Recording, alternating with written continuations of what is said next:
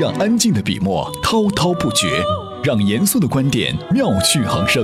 欢迎收听专栏精粹。专栏精粹，我是老彭。各位，雷军的风口猪理论和互联网思维都很火，这个大家都知道。当然，你说不说得清楚那是另外一回事儿。不过，他还有一个不太知名的管理理念，说的是：当你准备成立一个部门时，那就成立一家公司吧。这或许比他风口等更值得研究和推广，因为这个理念提及的是企业的理想的组织形式。为什么这么讲呢？今天的节目当中会跟各位稍微的提醒一下。好吧，专栏精粹，来看看今天都有哪些精彩内容。专栏精粹今日话题。L B N B 在中国为什么行不通？大企业聪明人多，难道是灾难？手术 robot 能取代医生吗？如何从迷城看香港黑帮电影？专栏精粹为独立思考的经营者服务。首先，我们要跟各位来聊到的是 L B N B。L B N B 中文名字是叫做空中食宿。这是一个连接了旅行者和潜在的房东的短租平台，预估价值已经高达两百亿美元。对于旅游爱好者的需求角度来说，通过 Airbnb 可以更好的体验当地的风土人情和节省一定的经费。对于有闲置房屋可以出租的房东的供应角度来说，通过它可以利用闲置的房屋增加额外的收入，并能结交新的朋友。而对于这么一件双赢的买卖，它在中国就是行不通。从用户群体这个层面上来看，它问题出在哪儿呢？专栏文章：Airbnb 在中国为什么行不通？作者：互联网撰稿人林宏成。对于房东来说，主要有这么三类问题：首先，房源稀少，十八至三十五岁是中国互联网的主要人群，这类人群一般拥有的是两室一厅一卫的商品房，刚好适合一个小家庭居住。而国外很多房屋格局都是独栋 house，可以单独分出房间来给租客居住。而在中国，能买独栋别墅的群体一般不差钱，不需要通过平台去赚取额外的收益。此外，空中食宿的平台模式还要求服务房客，这对于拥有别墅的大老板们来说也不太可能。他们只需坐等房价上涨，红利赚大钱即可。所以，在中国能供应的房源相比欧美国家来说是稀缺资源。其次，信任缺失，欧美国家从宏观来说，个人征信体系发展完善，空中食宿还通过社交账号如 Facebook 来展现其他社交关系，优先提供彼此有某种社交联系的用户，减少相互的不信任感和距离感。而中国的征信体系还不太完善，房东不愿意拿出房间分享给陌生人。再次，文化因素。空中食宿之所以能够成功，原因还包括在美国、日本、台湾的民宿文化其实本身就很普及，而在中国，唯一满足旅行度假市场的线下短租，可能只有农家乐了。此外，中国人信仰相对保守的儒家文化，家对于绝大多数人来说是一个相对私密的空间。虽说社会在进步，但现在有多少中国人愿意在自己的房间空闲时出租给一个陌生人来居住呢？而除了供应端的问题，对于需求端的主体，也就是中国的旅游爱好者来说，也有两大硬伤。第一，价格问题。在国外，空中食宿意味着物美价廉。以纽约为例，晚上如果住曼哈顿区附近，普通酒店房价至少每晚也要一百到一百五十美元，便宜酒店一般都在郊区甚至相邻的新泽西州。而选择空中食宿进行短期合租，可以用比市区酒店便宜一半的价格住在城中心附近。对于游客来说，既可以省钱，又可以晚上出门逛一逛市中心，何乐而不为呢？而在中国大城市市中心的经济型连锁酒店遍地都是，价格普遍都在两百到三百元，用 APP 预订一百元也能住上一晚。空中食宿在中国对于游客来说，并没有价格方面的优势。第二，习惯问题，中国大部分游客几乎没有短租的概念，而且在中国过低的价格反而会引起游客的反感。低价通常也意味着脏乱差和不安全。其实，Airbnb 并没有真正的进军中国市场，它的重点是本地人和游客之间的一个互动。而我们之前所读的这篇文章，其实也寓意着啊，这一类的文章关注的不仅仅是 Uber、Airbnb 等等这些共享经济的典型，他们几乎就像名导演拍片子一样，把这些典型啊一帧一帧的播放。观摩和分析。那么为什么要这么做呢？因为从交通、旅行、食宿、餐饮、物流以及教育等行业的初创团队都想整明白，如何再造一个 X 领域的 Uber 或者 Airbnb。而 Uber 模式，也就是所谓的共享经济，说白了其实就是私有物品拿出来给需要人用，同时呢也获得收益。那么究竟要怎么做？估计啊，首先得思考在一定时期之后，如何在当前的这片市场上落地。各位如果还想了解共享经济相关的内容，我们会给您看一份各个领域内的共享经济创业者的名单。而各位要做的是关注我们的微信公众号。充电时间，并在里面回复关键词“空中时速”，就可以收到这篇文章了。我是老彭，这里依旧是专栏精粹。今天我们说完了共享经济，再来说说我们一开始就提示过的，为什么在大企业里面聪明人儿太多了反而不好？专栏文章：大企业里或许聪明人越多越是一场灾难。作者：商业价值主编刘明香。在大公司处于 team leader 这个位置的人呢，最重要的是每个月安然度过和老板的 review。要达到这个目的，他需要花很多很多时间研究老板最近的想法和关注点，了解老板可能掌握的信息，同时动用自己的资源去做准备。不仅仅需要准备精心制造但又不着痕迹的 PPT，更需要准备大量的数据、细节和逻辑，以备老板的追问。这还不算。最重要的是，在不违背诚信原则、不造假的基础之上，要强化某些信息，弱化甚至隐藏某些信息。先说哪些事情，后说哪些事情，从而把老板引导到自己需要的方向上，给自己的部门争取更多的利益和资源。为了能够做到把握更大，这些工作不仅需要详细准备，甚至要反复推演，这都需要大量的时间、资源和精力。而老板也不傻，也同样要做很多准备工作，去发现下属真实的想法和目的。更可怕的是，他要面对的是很多个这样极其聪明的下属，而且越是大公司，他面对的下属就越聪明。这样博弈的结果，其实每次 review 得到的是两个人智商相减的结果。按照这样的逻辑，可能一个相对比较鲁钝的下属，公司的运转会更好一些。之前科层制的组织结构能够运转的基础在于组织内的信息交流不畅。位于金字塔越上层的领导，因为接受的汇报条线多，掌握的信息越多，就容易形成对下属的信息和决策优势。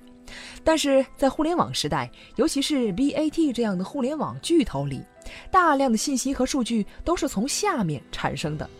理论上讲，业务部门的负责人和公司的 CEO 掌握的信息是一样的。甚至还占据优势，在这样的情况之下，当中层经理拥有几乎所有的信息，目的是争取公司最大的资源的时候，公司里聪明人越多，就越是一场灾难。按照科斯的理论，企业的边界其实是由企业内外部交易费用的平衡点决定的。现在，在一些诸如 BAT 这样的新型公司里，因为信息的高度分享，反而让企业内部交易费用呈现超过外部交易费用的趋势。这势必会带来企业组织结构的不停变化。雷军有一个不太知名的管理理念，我认为要比他的风口猪理论和互联网思维更加值得研究和推广。那就是，当你决定成立一个部门的时候，那就成立一家公司。这明显就是把企业的边界向内移动，而阿里巴巴则早就把自己拆解成电子商务、阿里云、蚂蚁金服和菜鸟物流几大块，也应该是出于划清边界、减少相互干扰的考虑吧。其实不仅仅是互联网公司是这样，内耗是大多数大企业永远不会缺乏的内容。怎样才能减少这些状况百出的情况呢？解决方式之一就是大公司独立运作，很多小公司或者是部门划清界限，减少相互干扰。当然，这个时候也会出现一些问题了。这些问题呢，各位只有自己去做才能遇得到。就像充电时间，现在也在不断招募策划编辑，因为我们需要新鲜血液来补充我们。我们离大公司里面聪明人太多，会互相干扰，这件事情还太远。所以啊，如果您觉得您在某些方面可以帮我们，或者来当我们的老师指导我们，欢迎各位在我们微信公众号当中回复“招募”，获得跟我们联系的方式。怎么样关注我们的微信公众号呢？您在微信内搜索“充电时间”就可以找到加 V 的我们了。关注后赶紧开始每日签到，积分可以兑换礼品哦。人类需要 robot，也就是机器人来完成工作，无非分为两种，一种是人们不想干的。枯燥、重复、单调的组装工作，还有就是劳动强度大、环境危险的工作。而另一种呢，是人类干不了的，比如我们要用机器人去完成 SMT 贴片，把 IC 以及上百种电容电阻插到 PCB 板子上。还有自然人去不了火星，但机器人可以去。于是美国人就把一个又一个的机器人送到了火星，并发现生命存在的痕迹。而医院作为社会最重要的功能组织，自然也不会冷眼旁观。不过，按照现今的这个趋势啊，手术机器人真的能够取代医生吗？专栏文章：手术 robot 能取代医生吗？作者：IT 评论人康斯坦丁。在医学领域，一些机器人可以帮助护士们完成单调重复的工作，但手术 robot 更大的审美性在于，它能在任何狭小的空间内完成工作，不仅是手术，简直是艺术。拿最著名的达芬奇医用 robot 为例，四个手臂分工明确，其中三个负责握住机械进行手术，而另一条手臂则负责摄像和照明。同人的手臂一样，达芬奇具有肩、肘、腕三个关节，其比人的手腕更加灵活，自由旋转幅度可达到五百四十度。达芬奇的前臂可脱卸，根据需要安装剪刀、钳子、持针器等不同功能的手。这些手可以慢慢的深入直径小于零点六厘米的微创小口内完成手术动作，并且通过成像设备，人体内组织结构会被放大十到十二倍，得以让医生全程清晰的监控整个过程。相比之下，自然医生的手是绝难在如此狭小的空间内完成这些动作的。他们的手在握住手术刀时会下意识的抖动，医学院里甚至要开设专门的课程去练习。而且，自然医生要求的最小伤口常常也是达芬奇的几倍甚至十几倍，这些都会给病人术后的恢复带来麻烦。更要命的是，没有达芬奇的帮助，一些疾病常常会被定义为无法根治。比如前列腺位于尿道和膀胱的接口处，部位很深。自然医生常告诉病人，前列腺疾病没有办法根治，你戒烟、戒酒、戒欲就可以了。如果要采用传统的手术，则需要很大的切口，稍有事故还可能断送一个男人一生的幸福。而手术 robot 仅需要一厘米的小孔，风险低，伤口愈合快，能随治随走。在美国，有百分之九十的前列腺根治切除术是由手术 robot 完成的。当然，达芬奇式的手术 robot 也会出现事故。事实上，美国一年内就出现了约四千个手术 robot 事故，大部分都是由人为的操作失误导致的。还有手术 robot 因为属于技术垄断期，费用相当高。据说南京一家医院仅仅帮客人打开达芬奇 robot 就收了人家一点九万元的开机费，就更不要提那些谁也搞不定的切除术了。但这些问题始终不能阻挡手术机械化的大趋势。或许医生的伟大之处正在于攻克一个个难题，而让 robot 变得稳定，以及发现更便宜的耗材，则是这种伟大的一部分。而除了这些外，高级 robot 还有一个明显的优势，他们不仅技艺高超，而且能批量复制。年轻的医生完全可以通过学习 robot 操作手则来掌握手术技巧。也就是说，年轻医生加 robot 的组合，可以在一定程度上取代老医生，成长速度更快，成才率也更高。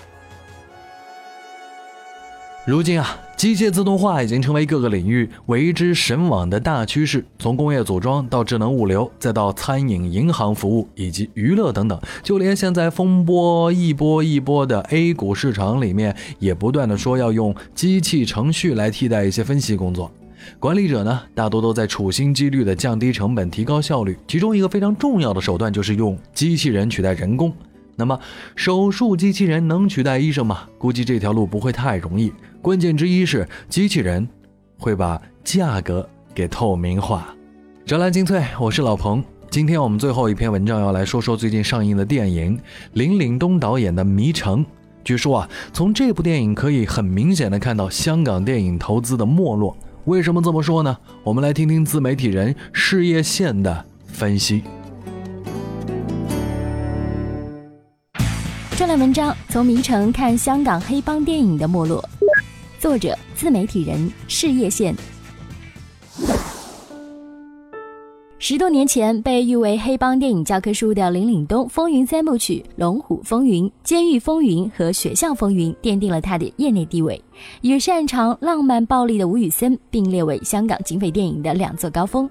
十年间，他们的电影拍摄手法在不少电影学院的课堂上被当作案例，由拉片课老师一帧一帧的播放、观摩、分析。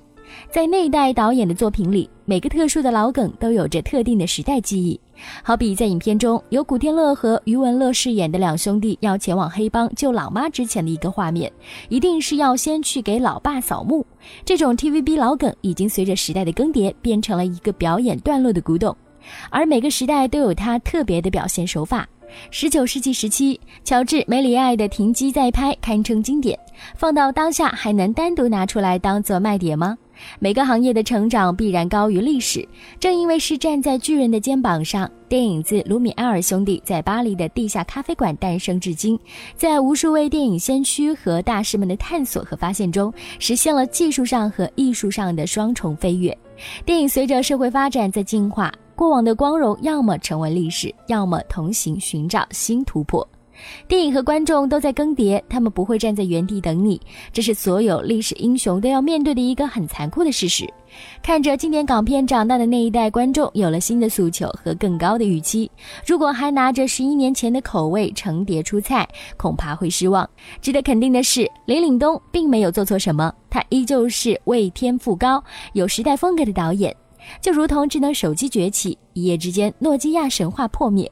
唯一唏嘘的就是现在的片子质量不够硬，就拿情怀来凑，这种营销手段倒是很潮流。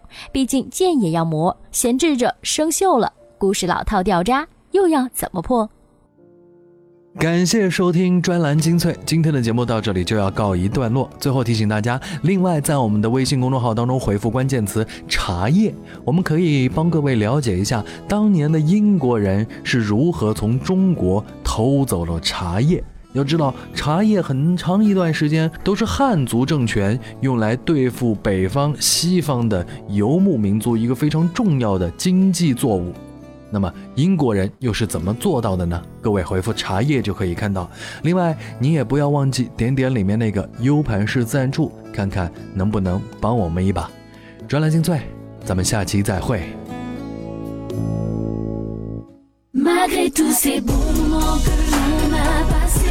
Je tourne la page car je préfère tous ces oublis. Je ne reviendrai jamais, jamais, jamais avec toi. Malgré tout, tu me manques. Ma vie n'est plus la même depuis que t'es parti. Chaque journée qui se lève me plonge dans l'ennui. Tu me manques, mais je ne reviendrai jamais plus avec toi plus mon soleil, tu es un jour de pluie. Chaque journée qui s'achève te plonge dans l'oubli.